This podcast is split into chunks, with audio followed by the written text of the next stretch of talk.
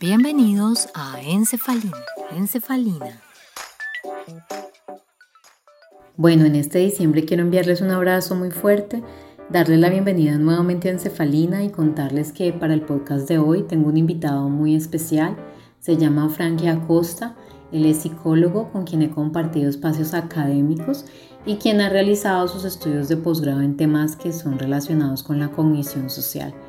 Entonces, eh, vamos a hablar un poco hoy sobre el problema del aislamiento social que a los humanos pues nos afecta muchísimo y encontramos sumamente estresante y este problema pues da una sensación de soledad que directa o indirectamente genera alteraciones en nuestro bienestar psicológico y en nuestra salud física e incluso se ha demostrado pues que puede afectar nuestra longevidad.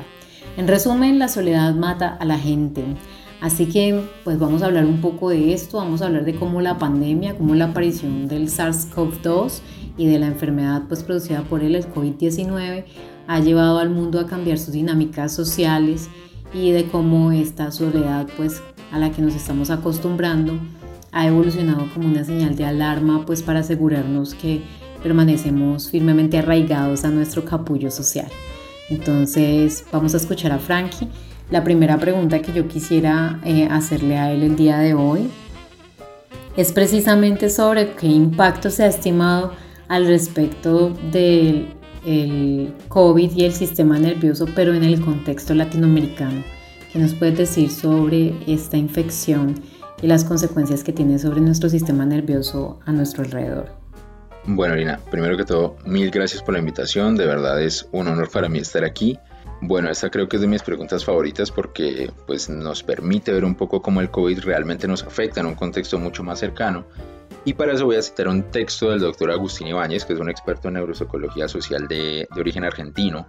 Y pues básicamente nos dice que los países con economías débiles y poblaciones vulnerables, ¿sí? Pues van a sufrir aún más todas las condiciones que tengan que ver con el COVID-19, ¿vale?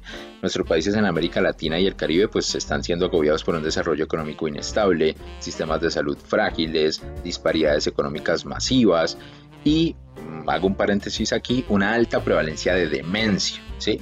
Porque digo paréntesis, pues digamos que la línea de investigación del doctor Ibáñez va muy de la mano con todo lo que tiene que ver con las condiciones de demencia y la demencia es una enfermedad que se presenta bastante eh, en Latinoamérica, entonces digamos que él la toma un poco de ejemplo para ver cómo en una población particular, pues digamos las condiciones que exige el COVID pues van a ser aún más exigentes. A menudo se descuida, digamos, un poco el impacto devastador del COVID-19 para las personas, no solo con demencia, sino para sus cuidadores y las personas desfavorecidas, que lastimosamente en Latinoamérica es una población bastante alta. A medida que los sistemas de salud se abruman, el acceso a los programas de atención, ¿sí? en general, se vuelven aún más restringidos y caóticos. Implementar, por ejemplo, el distanciamiento físico en personas con demencia, pues es más difícil la combinación de trabajo reducido, la cuarentena y las diferentes dinámicas, ya sea familiares, estudiantiles, laborales, a la que el COVID-19, digamos, nos obliga a estar, pues van a ser aún más complejas en las condiciones normales de vida que tenemos en Latinoamérica. Eh, para hablar un poco, por ejemplo, de demencia, hay comorbilidades asociadas eh, como la hipertensión, la diabetes, las enfermedades cardiovasculares y las enfermedades cerebrovasculares que se van a afectar aún más con las condiciones del COVID. ¿sí? Las respuestas, por ejemplo, inflamatorias provocadas por la infección pueden desencadenar mecanismos de neurodegeneración a largo plazo. Y aquí, por ejemplo, eh, un ejemplo, valga la redundancia, que se me escapó en la, en la pregunta anterior, y es, por ejemplo, una condición poco conocida aún relacionada con la pandemia de gripe de 1918, la llamada gripe española, fue una condición en los pacientes de parkinsonismo posencefálico, ¿sí?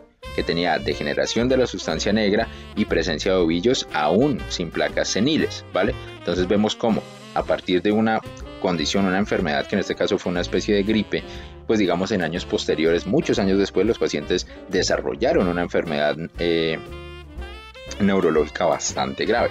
Entonces, digamos, eso nos da un poco de idea, bueno, qué puede suceder con el COVID y cómo tenemos que prepararnos para ello. La atención médica en nuestra región pues ya era precaria antes de la pandemia, ¿vale? Con un gasto, por ejemplo, aquí para hablar de cifras que comprenden normalmente solo una cuarta parte de la tasa promedio de los países europeos o de Estados Unidos, y Las necesidades de salud eh, pues están descubiertas de los servicios de seguros en su mayoría, hay una distribución desigual en áreas rurales y urbanas y también una gran diferencia entre servicios públicos y servicios privados. ¿sí? Alrededor, por ejemplo, de la, del 30% de la población latinoamericana carece de acceso regular a servicios de salud y el número, por ejemplo, de camas en hospitales es muy pequeño con respecto al número de población.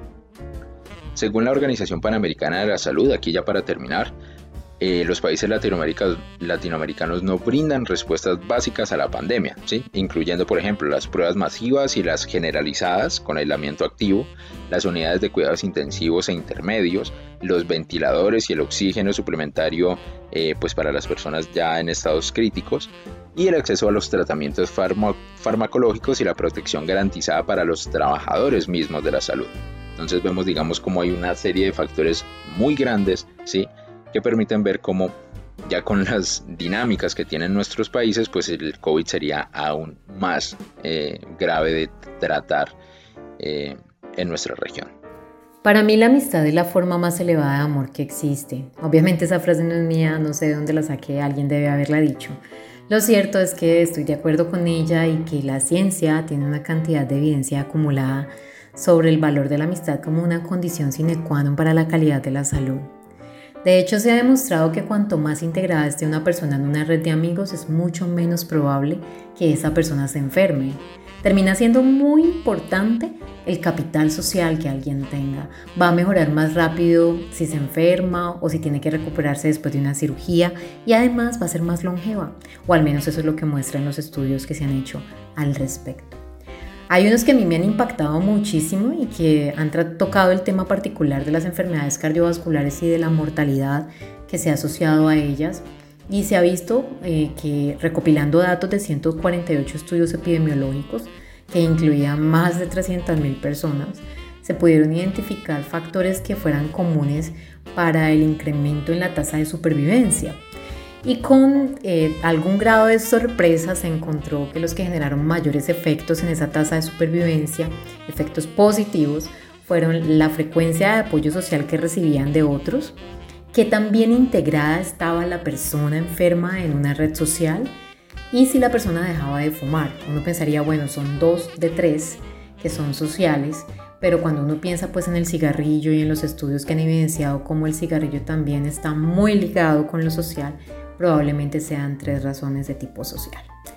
Entonces nos damos cuenta que nos hemos fijado durante mucho tiempo en cosas que nos tenían muy preocupados por su impacto, como la obesidad, la dieta, el consumo de alcohol, la cantidad de ejercicio que se haga, los tratamientos farmacológicos y qué tan adherida esté la persona a ese tratamiento, cuáles son los factores ambientales que rodean a esa persona, ¿cierto?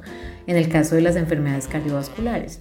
Y vemos pues que aunque esas cosas todas tienen un impacto que es importante, que es representativo, realmente ese impacto es menor al impacto que se observó en relación con esto de la red social en las tasas de supervivencia que experimentaban las personas.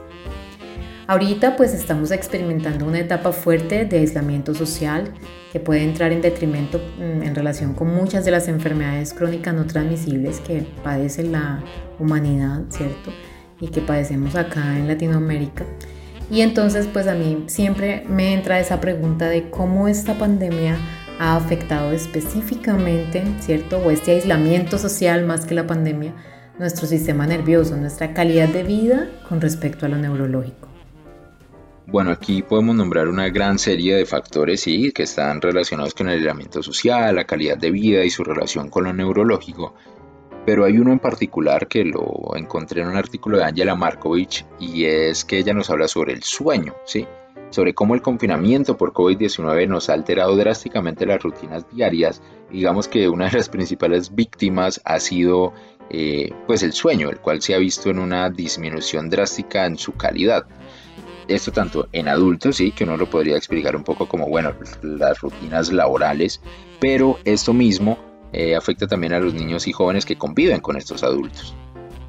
Y pues lo importante aquí es que el sueño juega un papel crucial en la maduración del cerebro y la falta del mismo aumenta el riesgo de psicopatología, ¿sí? particularmente en la población joven. Hay una investigación aquí bastante chévere que se hace en aproximadamente unos 450 bebés de 0 y 35 meses y unos 400 niños en edad preescolar. De varios países, pero principalmente europeos, y lo que encuentran es precisamente una disminución aguda en la calidad del sueño en ambos grupos. ¿sí? Y uno de los factores de riesgo, digamos, que se encontró fue el estrés de sus cuidadores, que habían, digamos, digamos cambiado drásticamente sus rutinas debido a las exigencias del COVID. ¿sí? Vemos que las pandemias y las respuestas subsiguientes al confinamiento de, de, la enfermedad pueden hacer que las familias y los niños experimenten condiciones estresantes y traumáticas. Y por ejemplo, Martin y Obradovich afirman que las familias a menudo se contagian entre sí antes de que se diagnostique a un individuo y lastimosamente también se contagian mutuamente de miedo. Entonces aquí ya podemos ver una condición psicológica que hay en esa convivencia, digamos que aunque es la convivencia familiar que digamos venían teniendo desde hace mucho tiempo, ha cambiado ahora bajo la lupa de, bueno, estamos tal vez conviviendo con una enfermedad o con una condición pues que es perjudicial y totalmente peligrosa para nosotros volviendo a la idea del sueño, pues dormir bien es esencial para la salud, sí, ya que fomenta el funcionamiento neuronal, el rendimiento cognitivo, los procesos de memoria y la toma de decisiones. Sí. En general son un factor de riesgo reconocido para problemas de salud importantes como los trastornos del estado de ánimo, los trastornos cardiovasculares, la obesidad y la diabetes. Entonces podemos ver que una serie de comorbilidades o enfermedades que digamos podemos llegar por la falta misma del sueño y los niños en particular sufren consecuencias para la salud por la falta del mismo, ya que por ejemplo un sueño breve, fragmentado o mal elaborado, pues puede llevar a condiciones psicopatológicas como las que nombramos en un principio. Entonces digamos que me pareció bastante interesante hablar digamos un poco sobre sueño aquí, ya que no lo había escuchado mucho eh, antes, sino que siempre escuchamos sobre otros factores de alteración. Entonces pues bueno, eso creo que sería para destacar en esta pregunta. La ciencia ha hecho cosas maravillosas en relación con proporcionarnos información sobre cómo funciona el cerebro. Sí, sí, sí. Y ahora va a hacer cosas mejores porque está dándole mayor importancia a las neurociencias sociales, a las ciencias cognitivas y nos está permitiendo caer en cuenta de que el cerebro no funciona como un elemento aislado, algo que parece pues tan lógico, pero que realmente no ha sido el abordaje tradicional de la ciencia. El cerebro debería ser estudiado como un órgano que está eh, dentro de un cuerpo, que hace parte de un todo, y ese cuerpo está en una interacción, ¿cierto? El cuerpo de ese animal, de hecho, es un animal social, altamente y fuertemente atado a eso social, y por lo tanto, pues vamos a lograr muchísimos avances cuando podamos comenzar a analizar este cerebro interactuando, que es como generalmente él funciona, ¿no? Que es como funciona en nuestra vida cotidiana, en nuestra vida real. Entonces, eh, hay muchos estudios que nos han mostrado la importancia de ese cerebro en relacionamiento, de ese cerebro en interacción, de ese cerebro atado a lo social, el cerebro del Homo sapiens. Hay estudios, análisis longitudinales que han mostrado que el riesgo de morir aumenta en casi un 25% en la próxima década de nuestra vida cuando somos sometidos a periodos de aislamiento social fuertes. ¿sí? También cuando se hacían estudios en parejas que estaban casadas, se revelaba que con la muerte de uno de los dos cónyuges se aumentaba la propia posibilidad de morir en un futuro inmediato en alrededor de un 15 a un 18%. Eso variaba un poco si se trataba de hombres o mujeres, pero se veía pues este incremento en el riesgo de la muerte. Ahora los estudios pues han cambiado, ya no se habla solamente de esto de las parejas, pues que era algo que era muy propio del estilo de vida y se ha ido aumentando y avanzando en el estudio de las relaciones y de la diversidad de las relaciones y de la vida en comunidad en general. Entonces se han encontrado efectos similares sobre las tasas de morbilidad con respecto al apoyo social en general. ¿Cierto? Unos estudios han encontrado que las posibilidades de volverse una persona obesa o de estar deprimido o por el contrario de mejorar el estado anímico están muy fuertemente influenciadas por lo que pase con los amigos más cercanos. Entonces el bienestar de las personas parece ser contagioso, o al menos eso nos muestran los estudios. Y esto está mucho más ligado a las personas que tienen una amistad más profunda y que se reconocen eh, ambos individuos como amigos. Entonces, cuando hay reciprocidad, hay mayor posibilidad de hacer esas transferencias en sentido positivo o en sentido negativo. ¿sí? Pero en cuanto al bienestar, pues se ha visto que también en términos generales, sin necesidad de que haya algo que se pueda catalogar como una amistad, vivir, por ejemplo, rodeado de personas que tengan un grado de bienestar alto y sobre todo alegría manifiesta, puede aumentar las probabilidades de que uno module mejor sus estados anímicos. Eso pasa en las vecindades, ¿no? Es mucho más beneficioso para mí tener un amigo eh, o un vecino simplemente o una vecina que estén bien, que tengan cierto grado de bienestar general y eso va a impactar en mi bienestar también. Entonces, eh, a mí me llama la atención esto porque la neurociencia social siempre me ha parecido pues un campo que es imprescindible para nosotros como animales sociales, comprender sobre todo para las personas que nos gustan las neurociencias. Eh, pero yo creo que con esta pandemia realmente puede haberse incrementado un poco más el interés científico alrededor del mundo entero, donde estaba bastante abandonado por eh, investigar sobre el aislamiento social y, en general eh, trabajar en neurociencias sociales. No sé qué crees tú, Frankie. Aquí una respuesta que considero bastante afortunada y es un rotundo sí. Digamos que es posible apreciar más profundamente las consecuencias para la salud tanto de la soledad y el aislamiento social que digamos se han producido gracias a la pandemia y según bastantes investigadores son experiencias perdurables para muchas personas y contribuyentes poco reconocidas a la salud pública. Se entiende, por ejemplo, que el aislamiento social y la soledad son condiciones muy distintas, pero se ha descubierto que cada una de ellas predice la mortalidad prematura, la depresión, las enfermedades cardiovasculares y el deterioro cognitivo. Las estimaciones de la prevalencia y la distribución del aislamiento social y la soledad varían, posiblemente oscilando entre una de cada seis y una de cada cuatro personas, y la falta de conocimiento sobre el alcance de estas condiciones indica la necesidad de monitorear la población utilizando métodos estandarizados y medidas validadas. Y es aquí, digamos, donde el rigor científico pues debería entrar en juego de una forma bastante amplia. Está claro que, a pesar de la importancia para la salud pública de la soledad y el aislamiento social, sorprendentemente hay poca evidencia para orientar las estrategias para prevenir o mitigar dichas condiciones. Una consecuencia de esto es que muchos de los innumerables programas que se ofrecen para mejorar la conexión social y el bienestar, aunque digamos tengan buenas intenciones, en realidad tienen un beneficio bastante incierto. Por lo tanto, es fundamental invertir bastante en evaluación de programas. Esta pandemia del COVID pues digamos, ha detenido nuestra frenética velocidad de, la sociedad moderna y ha frenado esa interacción social ilimitada que creíamos tener o que teníamos hasta cierto nivel. Bajo estas condiciones y restricciones sociales, las personas se ven obligadas a reconciliarse con esta aterradora realidad de aislamiento que puede contribuir a la violencia doméstica, a la violencia interpersonal, al aburrimiento y, mejor dicho, a X y Y condición pero probablemente ni la vida ni la sociedad nos habían preparado para esta tarea. La falta de preparación emocional para tales desastres biológicos tienen efectos perjudiciales, ya que esta situación no tiene precedentes pues básicamente en ningún aspecto, y si los teníamos no es como que estuviéramos totalmente preparados para ello. También nos hace dar un paso atrás y preguntarnos, ¿el distanciamiento social es solo para una clase social específica?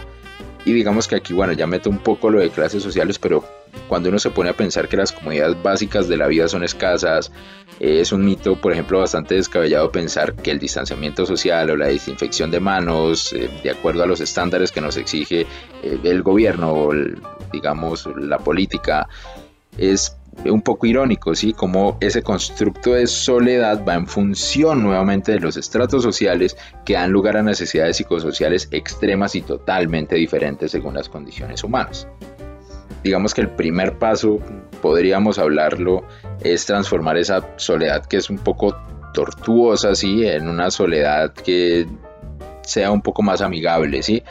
Digamos esa soledad que es llena como de emoción, de terror, de desolación, en una soledad que está más llena de paz y tranquilidad, ¿sí?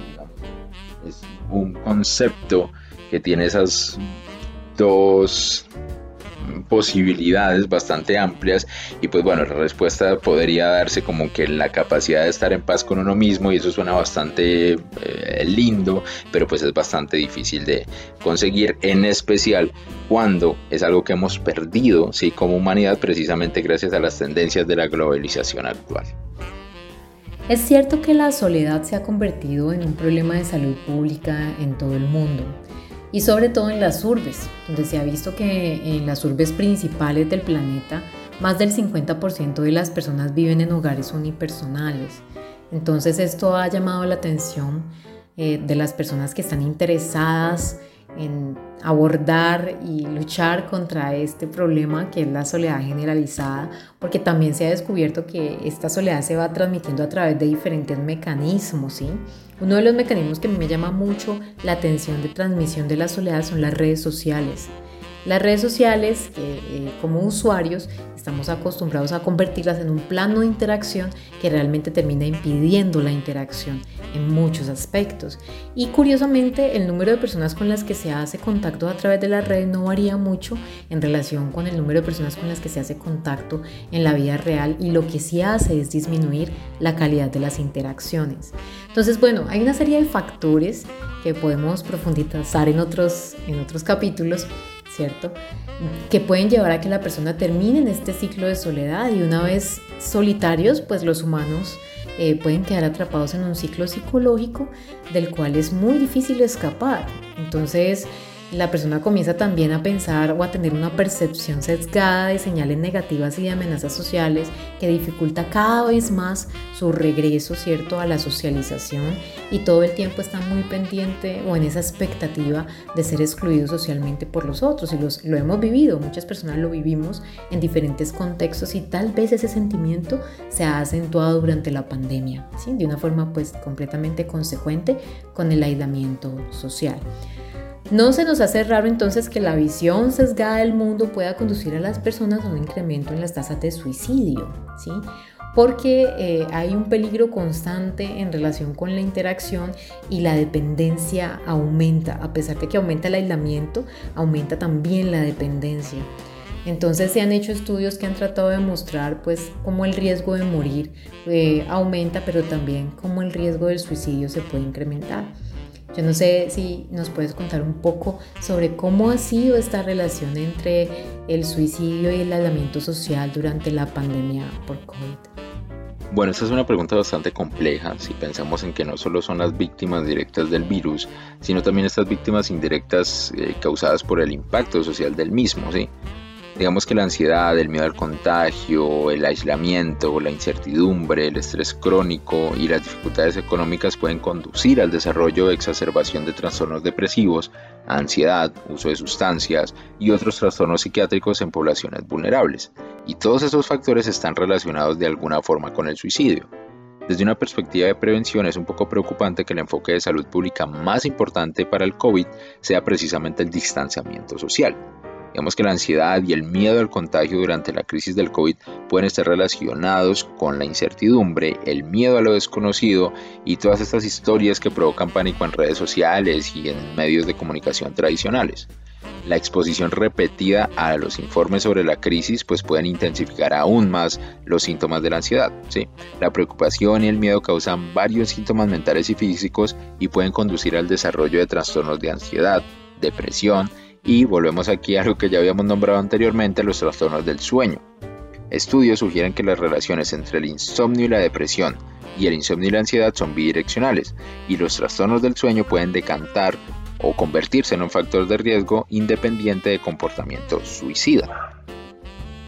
La incertidumbre, especialmente la económica, está asociada con los trastornos relacionados con el estrés y el suicidio se ha demostrado que la incertidumbre es un estado aún más estresante que saber realmente que va a pasar algo malo y está asociada directamente con la depresión y la ansiedad. Eh, las medidas necesarias para contener el virus, incluido el autoaislamiento de trabajadores y consumidores, el cierre de plantas, tiendas, eventos deportivos, entrenamiento, etc., eh, pues son perjudiciales en general para la economía e históricamente las recesiones económicas se asociaron con trastornos de salud mental y suicidio. El declive económico durante y después de la pandemia del COVID probablemente tendrá un efecto poderoso y dañino en la salud mental y dará como resultado un aumento en la prevalencia de trastornos psiquiátricos y comportamiento suicida. Es importante entonces señalar que los problemas económicos además pueden reducir el acceso al tratamiento psiquiátrico. Finalmente, las experiencias estresantes, como conocer el diagnóstico mismo del COVID, el miedo a infectar a otros, los mismos síntomas de la enfermedad, estar hospitalizado sin saber, digamos, eh, hasta qué fecha, y pues la admisión a una, a una unidad de cuidados intensivos, pues son, digamos, conductores de un desarrollo bastante amplio de trastornos de ansiedad, de depresión, de estrés postraumático y finalmente pues pueden decantar todos estos en ideaciones suicidas. Este es uno de los temas que da para hacer muchísimos capítulos de podcast, así que si alguna persona que escucha esto en cualquier momento tiene alguna pregunta específica o quiere que se hable de algún otro tema en el podcast o quiere participar en el podcast, puede contactarnos a través de Instagram, Cami Suárez 96, Lina Encefalina. Estarán para ustedes. Recuerden que este es un podcast que tiene en la voz a Lina Becerra, hoy invitado Frankie Acosta y en la producción a María Camila Suárez. Encefalina